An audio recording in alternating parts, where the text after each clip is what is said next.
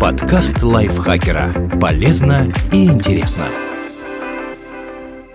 Всем привет! Вы слушаете подкаст лайфхакера. Короткие лекции о продуктивности, мотивации, отношениях, здоровье, в общем, обо всем, что сделает вашу жизнь легче и проще. Меня зовут Ирина Рогава, и сегодня я расскажу вам, как будет развиваться и чем закончится пандемия коронавируса. Расскажу про возможные сценарии, необходимые меры и уроки, которые мы можем извлечь из этой ситуации.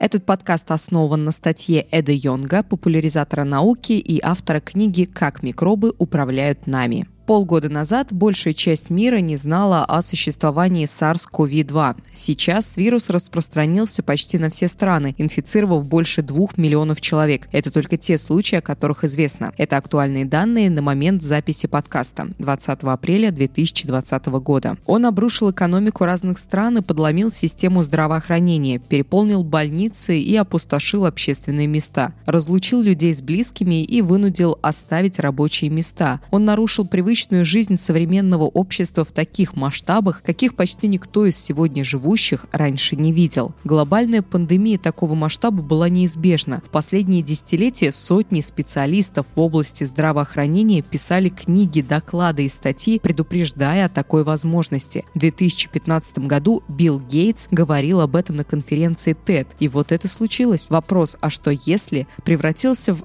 «Ну а что дальше?» Ближайшие месяцы.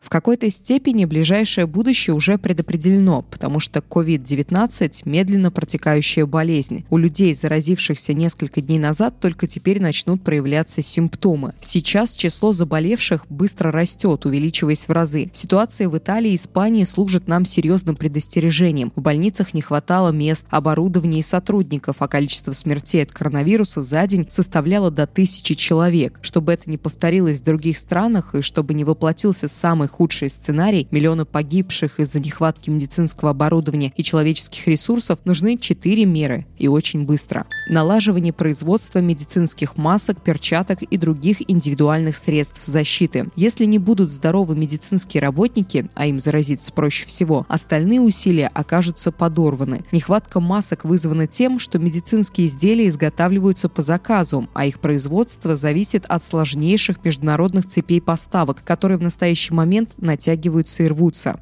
Крайне важно, чтобы промышленные предприятия перешли на производство медицинского оборудования, как во время войн переходят на производство военной техники. Массовый выпуск тестов. Процесс идет медленно из-за пяти отдельных факторов. Нехватка масок для защиты людей, которые берут анализ, нехватка тампонов, которыми берут мазок из носоглотки, нехватка наборов для выделения вирусного генетического материала из взятых образцов, нехватка химических реактивов, которые входят в эти наборы, не хватает обученного персонала. Эта нехватка тоже во многом связана с напряжением поставок. С чем-то уже удалось справиться, потому что подключились частные лаборатории. Но даже сейчас тест тесты все равно приходится использовать ограниченно. По словам гарвардского эпидемиолога Марка Лисича, в первую очередь нужно проверять медицинских работников и госпитализированных пациентов, чтобы больницы могли потушить текущие пожары. И только после этого, когда непосредственный кризис пойдет на убыль, можно распространять их шире. Все это потребует времени, в течение которого распространение вируса либо ускорится и превысит возможности систем здравоохранения, либо замедлится до контролируемого уровня. И развитие событий зависит от третьей необходимой меры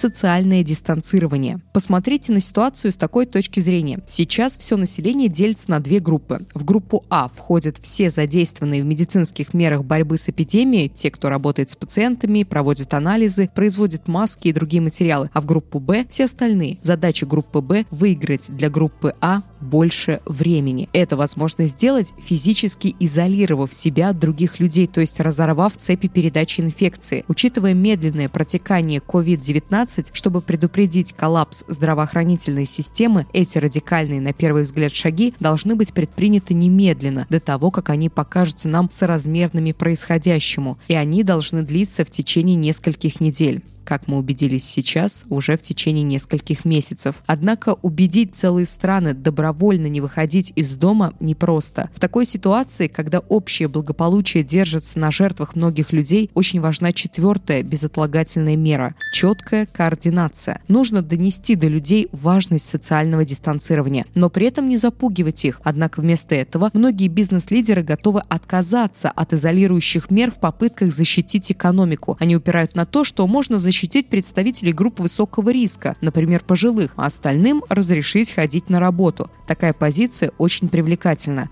но ошибочна. Люди недооценивают то, насколько сильно вирус может ударить по группам с низким риском и насколько будут переполнены больницы, даже если болеть будут только молодые. Если люди станут соблюдать меры социального дистанцирования, если будет производиться достаточно тестов и средств индивидуальной защиты, есть шанс избежать худших предсказаний о COVID-19 и, по крайней мере, временно взять эпидемию под контроль. Никто не знает, сколько на это уйдет времени, но быстрым процесс не будет. Развязка. Даже идеальные меры реагирования не положат конец эпидемии. Пока вирус существует где-то в мире, остается шанс, что один инфицированный путешественник занесет искры болезни в страны, которые потушили у себя пожар. При таких условиях есть три возможных сценария событий. Один крайне маловероятный, другой крайне опасный, а третий крайне длительный маловероятный сценарий. Все страны одновременно усмирят вирус, как было с атипичной пневмонией, вызванной коронавирусом SARS в 2003 году. Но учитывая, насколько широко сейчас распространилась инфекция и насколько плохо справляются многие страны, шансы на синхронный контроль вируса постоянно уменьшаются крайне опасный сценарий. Новый вирус делает то же, что делали предыдущие пандемии гриппа. Проходит по миру, оставляя достаточно выживших, у которых формируется иммунитет, так что он больше не может найти подходящих для жизни организмов. Сценарий группового иммунитета более быстрый и поэтому более соблазнительный, но за него пришлось бы заплатить ужасную цену. У штамма SARS-CoV-2 передаваемость выше, чем у обычного гриппа. Попытка сформировать групповой иммунитет, вероятно, приведет к миллионам смертей и разрушений разрушению систем здравоохранения во многих странах крайне длительный сценарий. Согласно ему, все страны будут еще долго бороться с вирусом, подавляя вспышки инфекции то тут, то там, пока не создадут вакцину. Это лучший вариант, но одновременно самый долгий и самый сложный. Во-первых, он зависит от создания вакцины. Было бы проще, если бы это была пандемия гриппа. В мире уже есть опыт создания вакцин от гриппа. Их делают каждый год. От коронавирусов вакцины пока не существует. До сих пор такие вирусы приводили к заболеваниям с легким течением, поэтому исследователям пришлось начинать с нуля.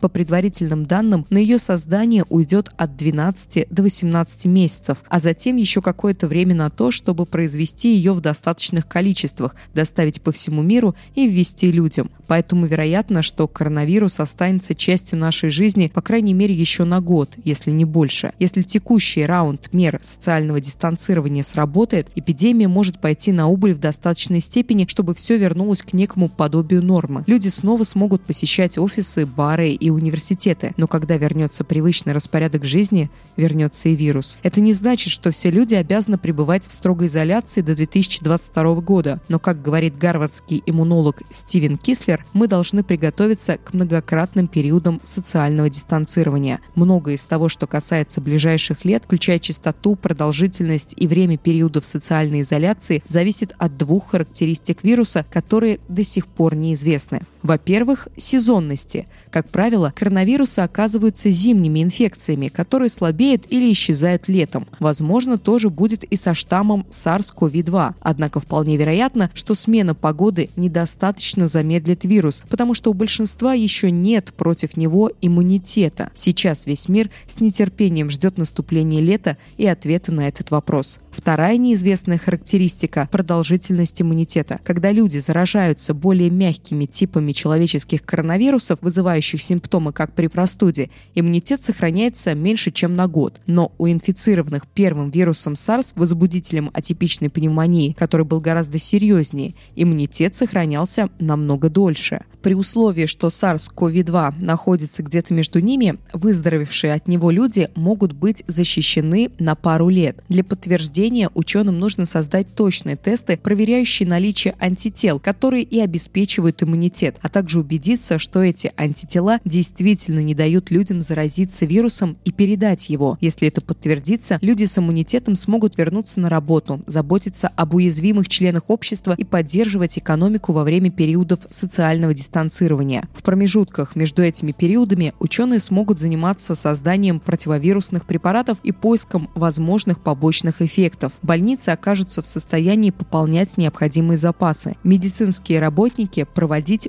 массивные анализы, чтобы как можно быстрее обнаружить возвращение вируса. Тогда настолько жесткие и широкие меры социального дистанцирования, как сейчас, уже не понадобятся. В любом случае, либо из-за появления вакцины, либо из-за формирования группового иммунитета вирусу будет все сложнее и сложнее быстро распространяться, но вряд ли он исчезнет полностью. Возможно, вакцину придется модифицировать, подстраиваясь под изменение вируса, а людям делать регулярные прививки. Возможно, эпидемии будут повторяться каждые пару лет, но с меньшей жесткостью и меньшим нарушением привычной жизни. COVID-19 может стать тем, чем сейчас является грипп, ежегодным спутником зимы. Возможно, когда-то он станет таким обычным делом, что даже несмотря на наличие вакцины, рожденные сегодня дети не будут делать прививки, забыв, как сильно этот вирус повлиял на их мир. Последствия. Цена, которую придется заплатить, чтобы достичь этого с минимумом смертей, будет огромной. Как пишет популяризатор науки Энни Лоури, экономика сейчас испытывает шок более внезапный и жестокий, чем что-либо виденное ранее теми, кто живет сегодня. Только в США примерно каждый пятый потеряет рабочие часы или работу. Гостиницы пустуют, авиалинии отменяют рейсы, рестораны и мелкие точки закрываются, и экономическое неравенство будет только расти, потому что меры социального дистанцирования исследования сильнее всего ударят по людям с низким доходом. Болезни много раз подрывали равновесие городов и сообществ, но в развитых странах этого не случалось очень давно, да и не в таких масштабах, которые мы наблюдаем сейчас. После того, как распространение инфекции пойдет на убыль, последует вторая пандемия – проблем с психическим здоровьем. Сейчас, в момент страха и неопределенности, люди отрезаны от утешения, человеческого контакта, объятия, рукопожатия и другие социальные ритуалы теперь ассоциируются с опасностью, полностью. Людям с депрессией и тревожными расстройствами сложнее получить поддержку. Пожилых, которые и так мало участвуют в общественной жизни, просят изолировать себя еще больше, только усиливая их одиночество. Азиаты еще чаще подвергаются российским нападкам. Участились случаи домашнего насилия, потому что люди вынуждены оставаться дома, даже если там небезопасно. Медицинским работникам потребуется время, чтобы восстановиться. По данным исследователей, спустя два года после вспышки атипичной пневмонии пневмонии, в Торонто медицинские сотрудники все еще были менее продуктивны и с большей вероятностью страдали от выгорания и посттравматического стресса. Люди, пережившие долгий карантин, тоже испытают длительные психологические последствия. Коллеги из Ухани отмечают, что некоторые жители отказываются выходить из дома, а у кого-то развилась агрофобия. Это боязнь открытого пространства, говорит психолог Стивен Тейлор, автор книги «Психология пандемий». Но есть шанс, что после этой травмы что-то в мире изменится к лучшему. Например, отношение к здоровью. Распространение ВИЧ-СПИД полностью изменила половое поведение молодежи, подрастающей во время пика эпидемии, говорит Елена Конис, историк медицины из Калифорнийского университета в Беркли. Использование презервативов стало нормой, а анализы на ИППП – обычным делом. Возможно, аналогичным образом мытье рук в течение 20 секунд, которое до сих пор было сложно вести даже в больницах, во время этой инфекции станет привычным действием, которое останется с нами навсегда. Кроме того, пандемия может стать катализатором социальных перемен перемен. Сейчас люди и организации удивительно быстро приняли нововведения, на которые раньше не торопились переходить, в том числе удаленную работу, видеозвонки, нормальные больничные и гибкие условия для ухода за детьми. Это первый раз в жизни, когда я слышу, чтобы кто-то говорил «О, если болеешь, оставайся дома», поделилась Адия Бентон, антрополог из Северо-Западного университета. Возможно, общество поймет, что готовность к эпидемии – это не только маски, вакцины и анализы, но также справедливый трудовой распорядок и стабильная система система здравоохранения. Возможно, оно признает, что медицинские работники составляют его иммунитет, и до сих пор он подавлялся, а не укреплялся. Обычно общество быстро забывало о проблеме после первоначальной волны паники. После каждого инфекционного кризиса – ВИЧ, сибирской язвы, атипичной пневмонии, вируса Зика, Эболы – болезни уделяют внимание, а в методы лечения инвестируют. Но вскоре воспоминания стираются, а бюджеты сокращаются. Так было отчасти потому, что эти эпидемии затрагивали только ограниченные группы людей или происходили где-то далеко. Пандемия COVID-19 затрагивает каждого и напрямую влияет на повседневную жизнь. После теракта 11 сентября 2001 года мир сконцентрировался на антитеррористических мерах. Возможно, после COVID-19 фокус сместится на здоровье населения. Уже можно ожидать скачка инвестиций в вирусологию и вакцинологию, приток студентов в медицинские вузы и рост внутреннего производства медицинского оборудования. Такие перемены сами по себе могут защитить мир от следующей неизбежной эпидемии – Уроки,